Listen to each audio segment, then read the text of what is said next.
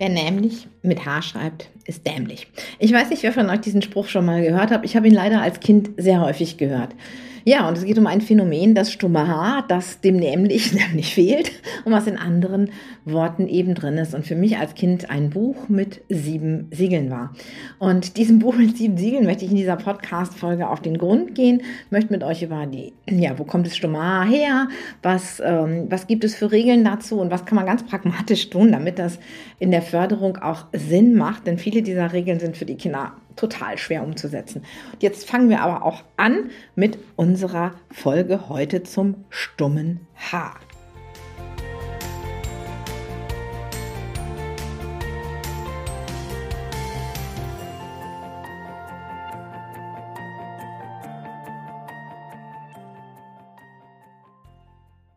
Hallo und herzlich willkommen zu einer neuen Folge von Lega Talk, deinem Podcast rund um Legasthenie und Dyskalkulie. Mein Name ist Petra Rodenberg und ich bin integrative Lerntherapeutin und ganzheitlicher Kinder- und Jugendcoach. Außerdem habe ich das Programm Rechtschreibhelden entwickelt, das für Trainer zu nutzen ist und auch für Eltern zu Hause. Genau, und in dieser Folge geht es um das Dehnungshaar, ein Phänomen der deutschen Rechtschreibung. Und ähm, ja, das Thema Dehnungshaar oder stummes Haar macht Schwierigkeiten. Ähm, Schwierigkeiten, weil man, wie, wie schon gesagt, es nicht hört. Die Regellage etwas, mh, hm, ja, wie soll ich sagen, so einem großen Entscheidungsbaum entspricht, wenn man denn mal gucken möchte, wie man da hinkommt und das pragmatisch den meisten Kindern nicht so wahnsinnig viel hilft. Und ähm, ja, was ist eigentlich das Dehnungshaar? Es wird eben, wie gesagt, auch als stummes Haar bezeichnet, weil es nicht zu hören ist. Befindet sich ein Dehnungshaar in einem Wort, wird der vorausgehende Vokal lang gesprochen, also gedehnt. Deswegen auch Dehnungshaar. Es gibt zum Beispiel auch noch andere Dehnungszeichen im Deutschen. Also ich komme ja so aus Westfalen, vom platten Land, wie man so schön sagt nicht so ganz weit von Münster weg. Und da gibt es auch das westfälische Dehnungs- E. Dies wird nur noch in Namen benutzt, in Ortsnamen, in Eigennamen, aber trotzdem hat das, führt das manchmal zu sehr spaßigen Situationen. Es gibt Orte wie Coesfeld, die sich mit OE schreiben, oder Soest oder auch Ohr Erkenschwick, die von Zugereisten und Besuchern sehr gerne als Söst, Kösfeld und Öhr-Erkenschwick bezeichnet werden. Das heißt, dieses sogenannte westfälische Dehnungs-E ist auch so ein Thema, was uns aber eigentlich mehr beim Lesen dann Probleme macht, weil wir es einfach falsch aussprechen. Aber wo kommen denn Dehnungszeichen eigentlich her und warum brauchen wir so ein Dehnungshaar in der deutschen Sprache? Letztendlich geht es auch darauf zurück, dass in Deutschland ja hm, Sprache ist ja nicht so, boah, wir haben jetzt Deutsch und das hat ein Regelwerk und so war das schon immer. Es haben sich ja ganz, ganz viele Dialekte des Deutschen entwickelt. Es, Im Mittelalter gab es noch viel, viel mehr unterschiedliche Dialekte und es gab auch sehr unterschiedliche Aussprachevarianten für, Neu für verschiedene Wörter und gerade für verschiedene Wörter auch mit langen Vokalen. Und letztendlich wurde das Dehnungshaar beim Schreiben tatsächlich eingeführt um mal die zu versuchen, ich sage jetzt mal ernsthaft zu versuchen, die Unterschiede in der Aussprache zu standardisieren und vielleicht eine einheitliche Rechtschreibung zu schaffen. Das ist ein sehr langer Weg gewesen, denn in verschiedenen, Reakt äh, verschiedenen Regionen Deutschlands ist das in unterschiedlichen Zeiten auch ganz unterschiedlich genutzt worden. Es gab keine einheitliche Rechtschreibung und es wurde nach Gehör geschrieben. Also wir würden uns freuen, wenn wir das heute noch tun dürften, denn die Schrift war sehr variantenreich. Im Laufe der Jahrhunderte haben wir natürlich Rechtschreibregeln entwickelt und das Dehnungshaar ist in der deutschen Sprache auch ja standardisiert worden. Die Regeln haben sich weiterentwickelt und das Dehnungshaar wurde in Wörterbüchern wie dem Duden und auch in Rechtschreibregeln festgelegt. Heutzutage wird das Dehnungshaar im Deutschen tatsächlich benutzt, um anzuzeigen, dass der vorangegangene Vokal lang gesprochen wird. Ich finde so ein ganz, ähm, ja, so ein ganz typisches Beispiel ist das Wort in. Ich gehe in das Haus oder ich gehe ins Haus und ihn. Ich mag ihn. Na, ich kann die beiden Wörter ja nur durch das Dehnungshaar unterscheiden. Und ich denke, das ist auch mal ähm, schon mal ein so ein Punkt, ähm, der ganz schwierig ist. Da kommen wir auch gleich nochmal zu. Viele Kinder hören das nicht. Die hören nicht, ob ein Vokal kurz oder lang ist. Und dann ist natürlich auch die Regel, hm, das Dehnungshaar zeigt einen langen Vokal an, schwierig. Vor allen Dingen, es gibt auch ganz viele lange Vokale, für die es kein Dehnungshaar geht. Aber gucken wir uns noch mal die Regeln ganz genau an fürs Dehnungshaar. Die erste Regel ist, dass ein langer Vokal im Wort vorkommen muss. Ist klar.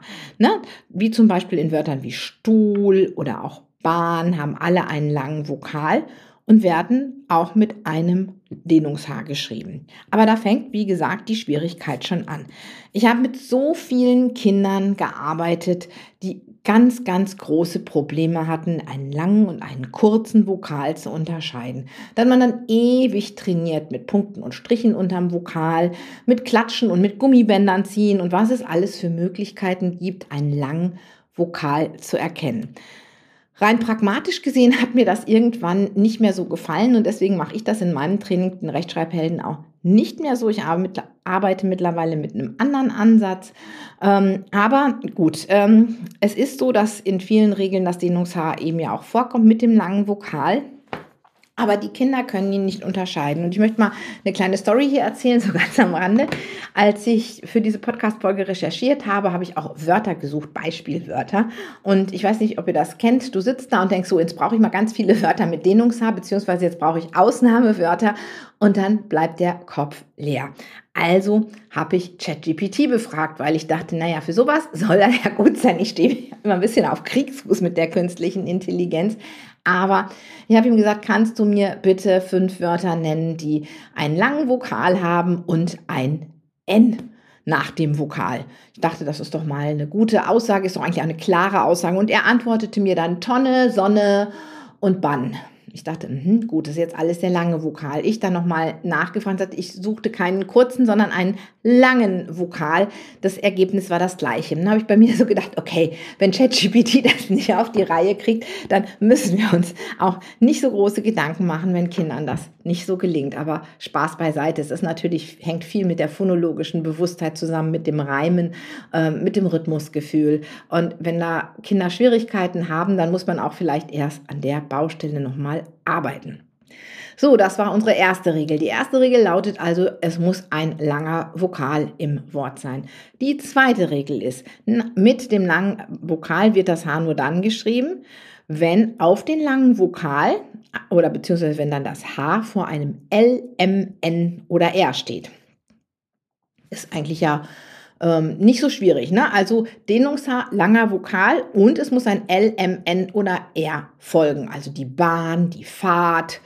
Ähm, das wären jetzt so typische Wörter für ein Dehnungshaar. Das finde ich, kann man sich auch noch ganz gut merken, aber dann kommt die nächste Einschränkung. Die nächste Einschränkung heißt, das Wort wird nicht mit Dehnungshaar geschrieben, wenn es mit Sch, Sp, Q, T, KR, KL oder GR beginnt. Hm, gut. Also, das heißt, ich habe auf der einen Seite die Regel LMNR, auf der anderen Seite habe ich Sch, Sp, Qw, T, KR oder Kr, KL, Kl oder GR, Gr, bedeutet kein Dehnungshaar. Also, ganz schön viel, was man sich merken muss. Das heißt, wenn ein Kind jetzt an diese Regel kommt, heißt das, ich muss erstmal überlegen, höre ich einen langen Vokal? Erste Fehlerquelle. Folgt ein LM, N oder R.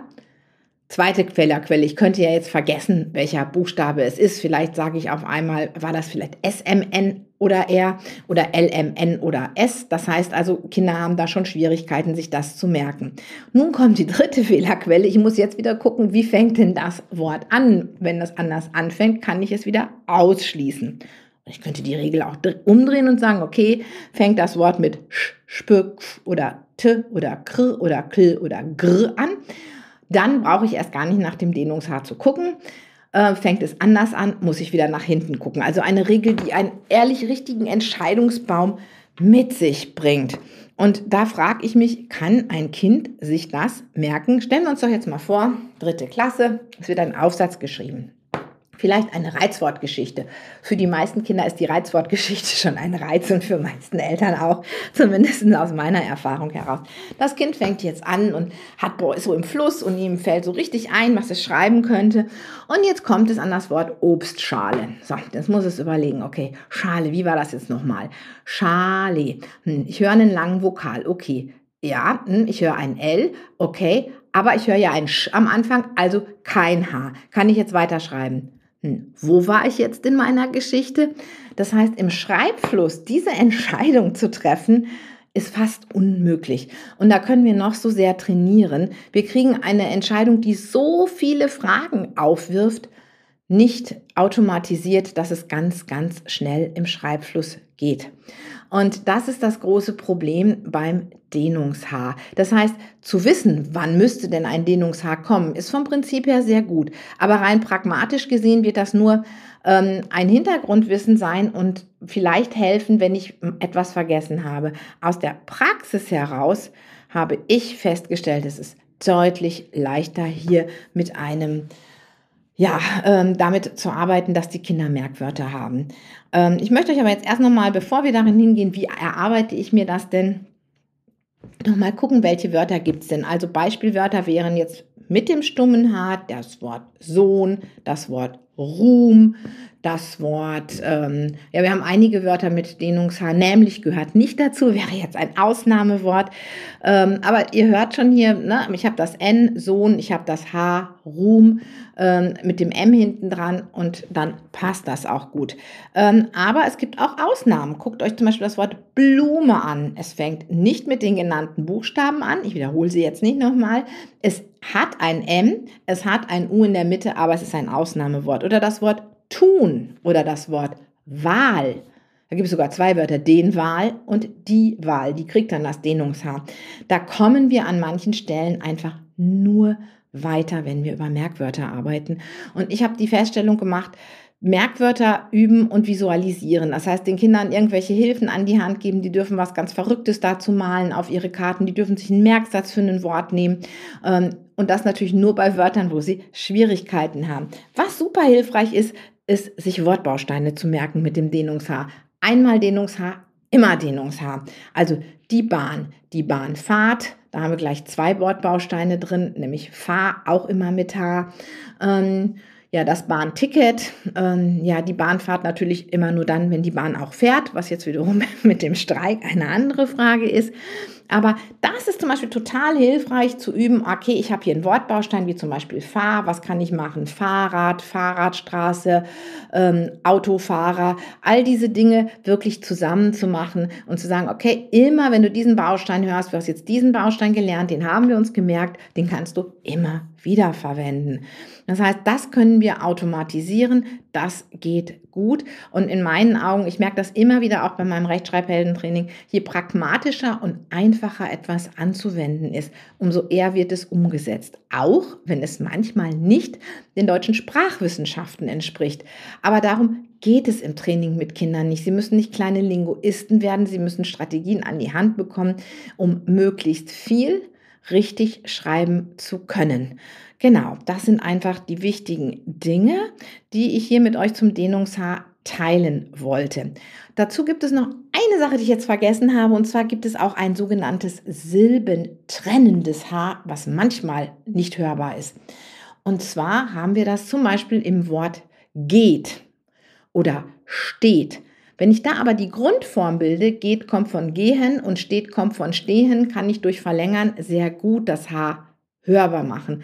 Außerdem würde unsere Regel hier auch sowieso nicht greifen, weil das Wort ähm, endet dann eben, also bei den Wörtern, da haben wir einfach die Endungen der Verben hinten dran und deswegen ist es besser mit den Kindern über die Grundform zu üben. Genau.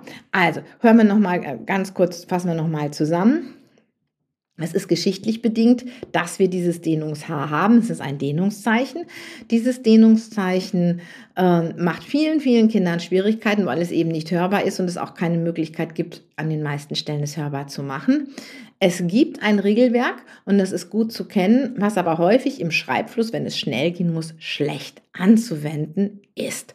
Von daher gesehen meine Empfehlung, über Merkwörter gehen und besonders über Merkbausteine, denn einmal Dehnungshaar, immer Dehnungshaar. Das sind Punkte, die ich dann auch relativ schnell im Textfluss anwenden kann und die ich dann auch tatsächlich automatisieren kann ohne nachdenken zu müssen. Denn in einem langen Aufsatz nachzudenken und über die Wörter zu brüten, das werden Kinder nicht tun. Das unterspricht auch den Schreibfluss und das ist kontraproduktiv an dieser Stelle. Jetzt danke ich euch fürs Zuhören. Ich freue mich riesig, dass ihr dabei wart. Ich würde auch gerne von euch hören, wie eure Erfahrungen zum Dehnungshaar sind und sage bis zum nächsten Mal Ah, und nicht vergessen, falls ihr mal die Idee, eine Idee für eine Folge habt, euch irgendwas wünscht, schreibt mir gerne eine E-Mail. Ich sammle die Ideen, ich nehme das auf und mache da eine Folge raus.